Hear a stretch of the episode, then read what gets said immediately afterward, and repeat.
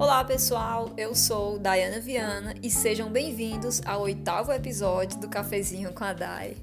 Gente, eu tô rindo aqui porque eu quero pedir desculpas que eu passei mais de um mês e meio, acho quase dois, sem gravar podcast. E começaram a me cobrar, perguntaram se eu tinha desistido dessa carreira inicial na minha vida. e não, gente, eu, eu estou aqui. Eu estava num processo de aprendizado, a mexer no programa de edição para melhorar o áudio. Enfim, eu acho que não vai dar em nada, mas se der, tudo bem, já é alguma coisa. Bom, o tema é Diana lê, Diana fala. Gente, nesse episódio eu vou apresentar a vocês o que eu ando lendo por aí, é, do mês de agosto a setembro. E dos livros que eu separei, é, foram dois, porque na verdade eu acho que eu já estou lendo uns, uns seis livros de agosto para setembro. O primeiro é Sociologia Crítica, foi feito em 1940 por Pedrinho Guareschi.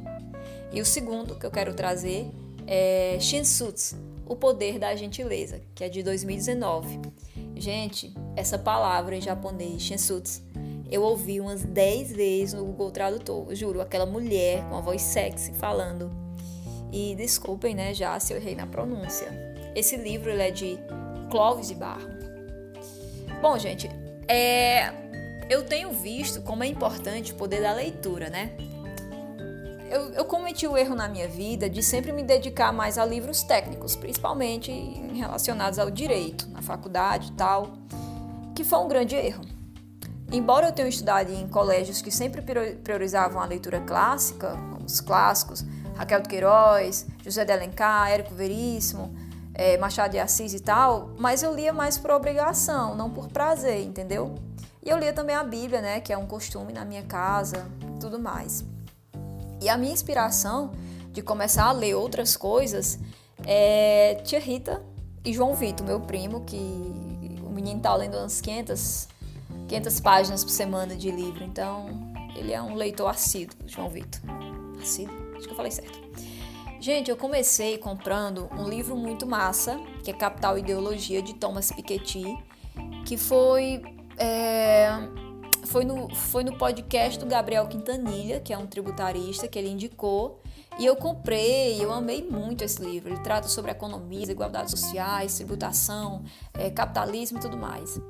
Só que aí eu estava conversando com uma amiga minha, que é a Fernanda, que desde já eu agradeço a ela pelas dicas de leitura, e ela lê livro como fosse potaça. É incrível, eu morro de inveja dessa menina. Nossa, uma inveja boa, viu, pessoal? E ela falou assim, ó, oh, Dai, tu tá lendo uma leitura bem técnica, que é Capital Ideologia. Tu tem que fazer um botox para tu não ficar, botox não. é, botox eu tenho que fazer, sim. Um detox para tu não ficar muito louca, muito com as ideias malucas, que trata muito de problemática, aí você fica meio doida pensando nos problemas sociais. Aí você tem que ler uma leitura detox para poder dar uma uma paizinha no seu juízo. Aí ela disse: lê romance. Só que é que tá. Eu não gosto de romance, eu não tenho a menor paciência para romance.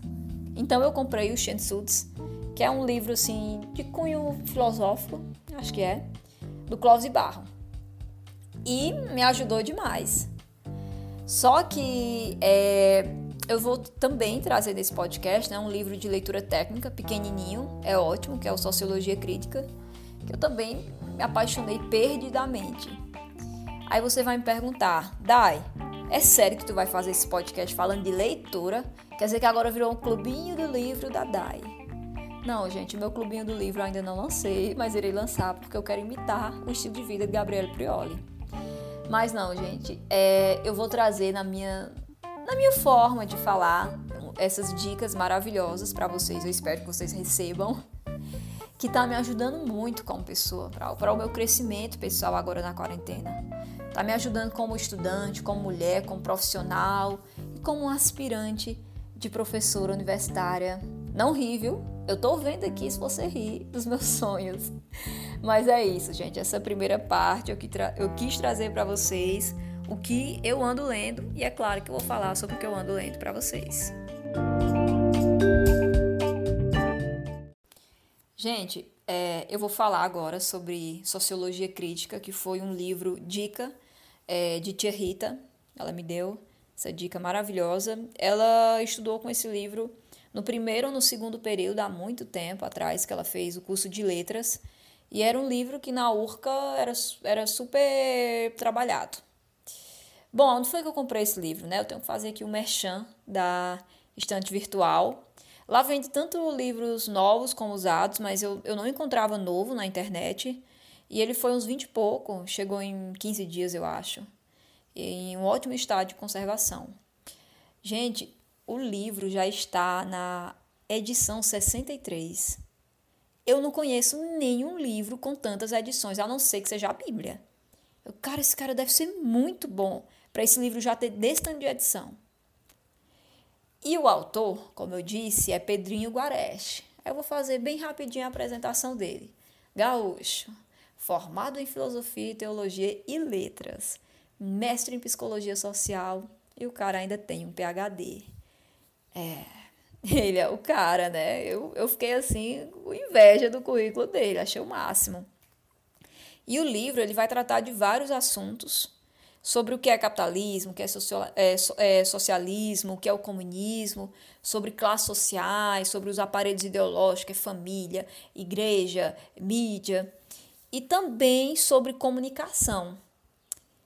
E eu lembrei também que o cara, em 1940, gente, ele já falava é, o termo, ele não usava esse termo, mas ele já falava sobre o termo que, que foi um fato aqui no Brasil e nos Estados Unidos, que é a fake news o poder da fake news. Só que ele não usava esse termo, claro, né, que é recente.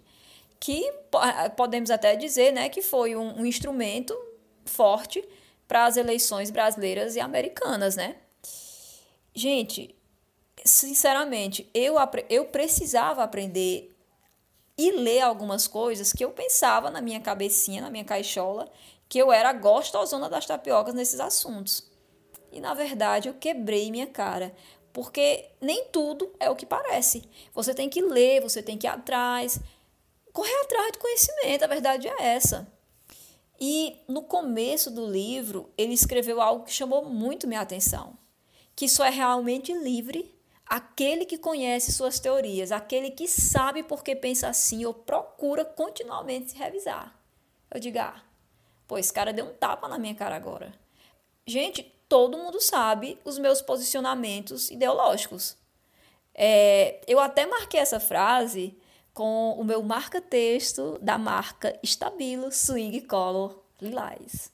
Ficou marcado lá o livro. Pelo amor de Deus, ninguém fica riscando livro. Não, Diana, marcando não. Mas não, os meus livros são todos riscados e marcados. Eu até escrevo minhas falinhas do que eu penso. Mas, gente, voltando é notório os posicionamentos ideológicos que eu tenho em relação a religião, política, economia, sociedade. Todos os meus amigos que sentam comigo para comer, né? Porque a gente fala mais quando sai para comer sobre essas coisas. Só que eu me perguntava, cara, por que é que eu penso assim? Eu tenho que ir atrás, por que é que eu penso assim? Por que é que eu sou assim? Por que meu posicionamento é X, é Y? É, será se foi uma percepção pessoal minha, sei lá, ao longo da vida para ser assim, ou fui induzida, manipulada? E lendo o Pedrinho Guareche, eu aprendi é, a fazer esses, questiona é, esses questionamentos. É, e automaticamente a gente acaba passando por uma revisão que pode até mudar o que a gente pensa. Ou seja, você passa por uma metanoia porque você aprende de fato que é aquilo e se você vai continuar com aquele pensamento ou não. E essa quarentena está é, tá sendo um marco muito importante na minha vida para eu me posicionar realmente sobre o que eu penso em relação a tudo, gente. E meus amados ouvintes, isso não faz mal você mudar, você mudar de posicionamento, você correr atrás para saber se realmente aquilo é, é correto para você, faz sentido ou não. Faz parte do processo de evolução pessoal de qualquer ser humano, né? E o Pedrinho Guareche, ele abriu a minha mente de uma forma que eu digo, poxa, é isso mesmo que eu tenho que pensar, é isso que eu tenho que mudar, é isso que eu tenho que crescer. E no livro, como é um livro de, de sociologia, ele fala duas teorias que eu amei descobrir e que fala muito da nossa realidade hoje, do que o Brasil vive, do que o mundo vive. A primeira teoria, que é uma teoria sociológica, que é a positivista funcionalista. Nossa, ela tá muito culta. Gente, tudo isso foi decorado. Não, mentira, mas eu acho que eu consegui captar um pouco do aprendizado. Essa teoria, ela, ela é uma teoria que tem um mundo muito fechado. É um sistema social que ele coloca as pessoas em uma bolha. Tipo assim, Ixi, eu tô é gritando. Você é destinado a ser isso e você não pode mudar o seu destino. Você nasceu para ser isso. E se você mudar, você tá errado. Você tá fora da caixinha. Quem é você, cururu? Ah, gente, isso é um termo íntimo que eu uso com Larice. E também ela é conhecida como a teoria absolutista, porque não há mudança e nem evolução nesse tipo de sociedade. Ela tem uma mentalidade muito fechada, essa teoria. Ou seja, não há nenhuma perspectiva de futuro para quem está envolvido nessa sociedade. Aí o Pedrinho Guarecha fala assim: e quem é que se aproveita hein, dessa teoria, desse sistema? É realmente quem detém o poder, que bota o cabresto no povo. Ó, tu vai ser isso e pronto, e tu não vai mudar. Tu não vai subir, tu não pode fazer isso, que tu vai negar tuas origens. Você nasceu para fazer isso ponto final. Então fique na sua é como se fosse um mecanismo de dominação sobre os outros. Essas pessoas elas nunca vão conseguir quebrar as cadeias que cercam ela, né? As cadeias ideológicas, as cadeias religiosas, nunca. E até lembrou um pouquinho essa teoria o mito da caverna de, de Platoninho. É porque eu gosto dele, eu chamo ele de forma mais íntima, entendeu? Platoninho, aquele fofinho. Porque a galera, enquanto estava lá na caverna, não sei, os filósofos de plantão, que tiver, sei lá, errada, vocês po podem me corrigir no WhatsApp ou no meu direct. É, as pessoas estavam lá na, na, na cadeia, cadê o quê? Na caverna, né? Elas estavam, elas estavam é, acorrentadas e elas só viam as sombras daquele mundo que tinha lá fora. Será se um, um, falasse assim, não, eu quero sair daqui, eu quero ter uma vida diferente, será os que, os que estavam ali iam achar errado isso, né? Eu fico pensando. E quando um consegue se libertar, que sai, sai do mundo das ideias, ele, ele sai do mundo das sombras, né? Consegue enxergar o que é a vida, o que é o conhecimento, o que é a verdade. E essa teoria, ela, ela vem dizer, olha, você não pode sair da sua caixinha. Você nasceu para ser jardineiro, você será jardineiro e ponto final. Só que aí ele explica, o Pedrinho Guareche, ele explica uma segunda teoria, que é a histórico-crítica, que é a minha preferida, é a que eu gosto que eu tenho uma certa proximidade com ela. E ela é o oposto da outra. Pois nela, as pessoas elas têm a liberdade de escolher, de ser o que elas querem, de se desenvolver e também há perspectiva de futuro. É, a mudança ela pertence a um processo de evolução. E eu até já é, roteirizei o próximo episódio, que é com convidado, e eu falo também sobre essas teorias no episódio porque eu vou tratar sobre a versatilidade do ser humano. E eu tiro isso por Diana mesmo. Gente, eu era terrível. Não, eu me considero terrível porque eu era danada. Eu não tinha comportamento nos colégios. Assim, eu falo em relação a comportamento, viu, gente? É, talvez eu tivesse destinada a ser aquela pessoa imperativa e talvez que não trabalhasse muito minha noção. Mas eu disse: não, eu preciso mudar, eu preciso evoluir. Eu não posso me encaixar só a isso que eu estou sendo. E hoje eu consigo é, trabalhar em várias esferas na minha vida. Por exemplo, eu sou dona de casa, sou estudante, profissional, mãe dos dragões, em referência a Game of Thrones. Não, gente, é porque eu uso dragões em relação a vovô e vovó, não no sentido ofensivo, por favor, porque eles são muito preciosos. E os dragões em Game of Thrones eles eram muito preciosos. E também, né, eu sou agora uma podcasteira. Nem sei se existe esse termo. Mas eu nem acredito que eu ia virar isso. Então, é, essa é, teoria é tipo você dizer assim, ó, oxente, peraí, eu não sou destinada a ser só isso. Eu tenho muito mais a oferecer para o mundo, eu posso mudar. Eu posso ser advogada, estudante, mãe, dona de casa, fazer meu podcast, abrir uma marca de biquínis, que eu tô querendo abrir com o Isaú, uma marca de biquínis. Não sei no que vai dar, mas quem sabe, né, dar em alguma coisa. E o maior exemplo, é, o Pedrinho Guarecha não traz esse exemplo, mas eu trago porque foi a percepção que eu tive do livro. Eu acho que o maior exemplo de a pessoa que se encaixa nessa teoria é Jesus. Porque ele quebrou todos os paradigmas sociais daquela época. Se fosse para seguir os passos de José, o pai dele, é, o pai terreno dele, como as pessoas eram destinadas até um dia desse, você era o que o seu pai era, é, ele não tinha se tornado o, o salvador do mundo. Ele tinha sido apenas um carpinteiro. E Jesus ele provou, olha, eu sou bom, eu sou Deus e eu sou o salvador do mundo e ainda sei fazer móveis. Jesus ele arrasa, ele pisa. Então, essa teoria eu acho importantíssima, porque ela faz o ser humano pensar, olha, se não está dando certo assim, então vou fazer de outra maneira. Eu vou procurar ser outra pessoa, eu vou evoluir, eu vou sair dessa caixinha. Então, essa teoria ela permite até uma certa rotatividade é, das pessoas que estão embaixo do sistema, elas poderão subir também. Os dominados poderão, poderão ser dominadores e os dominadores também poderão ser dominados. Faz parte. E ela representa, até de certa forma, as pessoas que lutam por uma realidade de mundo melhor. Você sai da caixinha e isso é maravilhoso. E nós podemos trazer isso, gente, para a nossa realidade pessoal. E aí, qual a teoria que você, amigo ouvinte, aí você se encaixa?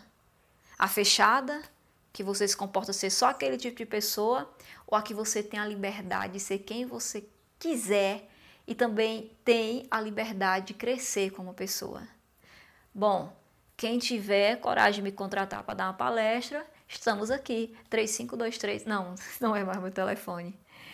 Mas é isso, gente. Eu amei o Pedrinho Guarete falar sobre essas teorias. Ai, como esse podcast tá sério. Não, nunca pensei que eu ia se tornar essa pessoa chata. Não, que a tendência também é tra trazer algo engraçado para vocês, mas eu não estou conseguindo. E a terceira coisa, gostei muito na leitura do Pedrinho Goreste foi a comunicação, sobre o direito à comunicação. E esse é um dos motivos que eu criei um podcast, né? Eu estou exercendo o meu direito de me comunicar com pessoas. Eu escolhi ser uma comunicadora ativa, ser alguém ativa, em que as pessoas escutassem a minha voz, o meu podcast, mesmo sendo das ideias mais malucas que eu tive na vida, que foi criar um podcast, porque expõe, expõe demais. Mas também é, eu exerço esse tipo de comunicação ativa, que é falar, né, é transmitir uma ideia. E também exerço a minha comunicação passiva, que é escutar e aprender. E o Pedrinho Guarecha, ele fala uma frase que é muito comum, que é que quem detém a comunicação, ele pode influenciar pessoas, detém o poder. Isso é verdade, gente. E quem sabe, né, eu consigo introduzir algo de bom na vida de vocês. Pelo menos essa é a minha ideia e a minha dica de livro técnico é Sociologia Crítica. Gente, agora eu vou falar sobre o livro que eu estou apaixonada, que é o Shensuds, O Poder da Gentileza. É, eu comprei ele na Amazon. É, é, minha tia faz assinatura da Amazon, da Prime, e comprei. E vai uma dica para quem tem assinatura na Amazon. Você não paga frete para os que têm o selinho lá da Amazon Prime. O livro pode ser de 20 reais. Não, não paga frete. E eu já pesquisei em outros sites, os livros são é, na Amazon é, são bem mais em conta do que nas demais. Às vezes a diferença vai até de 20 reais de uma para outra. Bom, eu não estou sendo patrocinada ainda, mas quem sabe, né? O dono da Amazon, que agora é o, homem mais rico do mundo, ele me oferece um patrocínio. Eu ia amar. Gente, o livro, ele é de Clóvis de Barros. E eu vou falar bem rapidinho o currículo invejável dele. Paulista, não, não é tão invejável porque eu tenho muito orgulho de ser nordestina.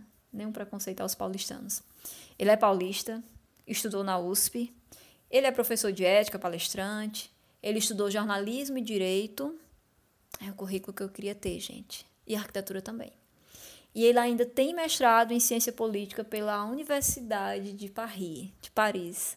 Ou seja, ele parle francês. Eu estou in love por esse livro. Meu Deus, como abriu minha mente na questão da gentileza e da educação. Nossa, o ensinamento que eu aprendi com esse livro geral que eu estava tentando fazer, captar na minha vida há um certo tempo. Que a arte de você ser trouxa e besta. No sentido bom. Não, gente. Às vezes eu tento fazer o que o livro manda e eu me sinto. Sinto-me totalmente trouxa e besta para algumas coisas. É, mas esse livro, que é o Shensuts, ele foi um verdadeiro detox para mim, porque o Capital Ideologia às vezes me deixa pesada, pensando em tanto problema, meu Deus. Aí vem o Shensuts e faz. É uma leitura de alívio para mim. É, o Clovis ele explica que o Shensuts é a arte da paz. É um estilo de vida japonês. Só pode ser do Japão, né, minha gente? Assim como Toyota. Toyota é tudo de bom. Então, Shensuts também é. Esse livro, ele funcionou muito para mim. Eu amei. E segundo Clovis, ele fala que o Shensuts, ele não é a paz, não é a, a, a própria paz, mas ele é uma arte que ensina a você fazer a paz. E ele fala que o cenário principal dos Shensuts é a solidariedade entre pessoas, ou seja, a gentileza. E foi encantador ler algo que eu aprendi com os meus avós, sendo por outra ótica, por outro lado, por outra cultura, que foi o ensinamento é, de você amar e ajudar o próximo. O meu, o meu avô e a minha avó amavam fazer isso. Como eles moravam, eles já moravam no Crato, Sempre que vinha muita gente dos Iamuns para tra tratar problema de saúde, é, botar o filho para estudar, os meus avós eles recebiam muito bem as pessoas. É, eles são verdadeiros exemplos de pessoas gentis. E foi muito bom aprender sobre algo que os meus avós já me ensinavam, que a Bíblia ensinava, que Jesus ensinou, sem outra perspectiva. E no livro, ele tem uma frase que eu até marquei com meu marcador de texto, Estar Bito Swing Cool Lilás. A frase que é que o autor fala, eu até consegui decorar um pouco, que ele diz que é daqueles que se encantam mais por pessoas e suas atitudes do que por outras ações do mundo. Ele é um adepto de um turismo de convivência. Eles se importam com o que as pessoas pensam, com as ações das pessoas. E é, eu tô procurando ser um pouco assim. E para começar o livro, ele, ele, conta várias histórias, gente, mas ele dá um exemplo tão simples sobre os Shinsuts que eu vou falar aqui para vocês rapidinho. Ele estava numa viagem é, ao Japão. Eu não lembro de idade a qual cidade ele iria de avião, não, não recordo bem. Mas parece que era uma viagem mais ou menos de duas horas de avião. Extensa, né? E ele disse que ao entrar no avião, tinha um japonês frente da dele. Aí o japonês olhou para ele em inglês e perguntou se ele poderia inclinar a cadeira dele. Aí ele disse, o Clóvis disse, não, por favor, claro que pode, pode ficar à vontade. E o japonês novamente perguntou, você tem certeza? Eu posso inclinar minha cadeira? Isso vai te incomodar? Aí o Clóvis disse, não, não, de maneira nenhuma, você pode ficar à vontade. E assim ele percebeu que o japonês ele inclinou a cadeira só um pouquinho. Gente, ele, ele conta essa história que é tão simples, mas tem um ensinamento tão legal, que é o verdadeiro Shinsutsu. É, o japonês, ele mesmo tendo pago por, aquela, por aquele assento, que ele poderia inclinar até o final, mesmo ele tendo direito de, de inclinar a cadeira toda para a viagem dele tornar-se mais confortável, ele se, ele se importou com o conforto do cara que estava atrás dele, mesmo aquilo comprometendo o conforto dele próprio. Ou seja, gente, é você se preocupar com o bem do próximo, mesmo que isso comprometa um pouco até o seu. É esse é o verdadeiro ensinamento do Shensuts. Eu achei maravilhoso essa história, eu achei tão simples, mas de ensinamento tão puro. E por que é que eu indico esse livro a vocês? Porque ele usa de filosofia platônica, é, de, de Sócrates também. Ele usa também histórias por fora, de vida dele também. Ele usa também algumas histórias dos clássicos da, da literatura brasileira, como é, Primo Basílico, Tieta, que ensina, gente, o poder da gentileza e também as consequências de quem não é gentil, dos egoístas. É, e, e uma lição tão pura que a gentileza a troco de nada. Você, você ser gentil, independente da pessoa lhe agradecer da pessoa ter uma boa receptividade com o que você fez, os aplausos, dos seus benefícios próprios, nada disso. Você faz a gentileza, você é gentil porque você se sente bem com aquilo e você faz o melhor. Aí eu fico, fico me perguntando aqui, meu Deus, será que é bom ser trouxa? Porque para mim, às vezes, às vezes eu me entendo como se eu tivesse sendo uma pessoa trouxa, porque as pessoas às vezes estão se lixando para o bem que eu estou fazendo. Mas aí é algo que me faz bem, que eu, eu fico em paz. E eu, eu pude observar um pouco é, em uma letra de uma música, porque a gentileza ela trata de bondade. Bondade a troco de quê? A troco de nada, você ser bom porque você tem que ser, você sente bem com aquilo. E a música, o nome da letra ou da, da música é Corda Bamba, que é de Malibu Lorene Della Cruz. É, gente, eu tô escutando rap. Eu, mas eu também não vou. Olha, gente, rap é muito massa, viu? Eu tô, tô gostando muito de escutar rap, me faz relaxar. Mas também quem escuta, eu, Elvia Maria, minha amiga, Amanda Sampaio, eu vou dar nome aos bois, sim. E Pedro Levi, o meu priminho de 13 anos. E, gente, a letra, ele fala assim que o caminho do bem, ele tá tão complicado que não é para qualquer um. Aí ele fala que ele sabe que tem algo errado porque ele sente medo e ainda nem escureceu. Então, eu fiquei assim refletindo sobre a letra dessa música e ver aquela coisa, porque às vezes você ser correto, educado, gentil, bondoso, atencioso, você acaba levando os tombos da vida, os tocos, a ingratidão das pessoas. Gente, por favor, isso não é indireta para ninguém, viu? Não tô dando indireta aqui para ninguém não. Porque quem for ingrato comigo, eu vou fazer como o Latino fez com Renata. Eu vou escrever uma música e vou mandar no direct da pessoa. Não, gente, é brincadeira. Quem for ingrato comigo, sei lá, mal educado e tal, eu vou, vou me fingir de doida, não vou estar nem aí. Pelo menos eu vou tentar fazer isso. Eu vou tentar ficar mais, tipo, neutra. Mas, gente, é isso. É, é, esse livro, ele, ele me ensinou que eu devo ser gentil como estilo de vida mesmo para mim, independentemente se fulano A ou B vai gostar, vai receber, vai achar ruim ou não. Ser gentil porque eu fico bem sendo gentil comigo mesma e porque também faz parte do bem coletivo você se portar com o próximo.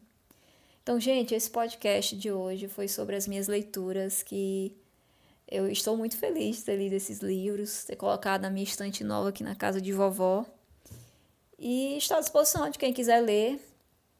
É, quem quiser me passar um feedback, sei lá, no meu Instagram, no, é, no meu direct, está lá. E esse é o ensinamento que eu tenho hoje para vocês, na minha humildade. Não sei se vai surtir efeito na vida de vocês, mas é a, a dica de leitura desse podcast, que é Sociologia Crítica e o Shensuts e o Poder da Gentileza. Fiquem com Deus e me aguardem no próximo episódio, que já já eu estarei terminando, é, já roteirizei e vou gravar. Um abraço, gente.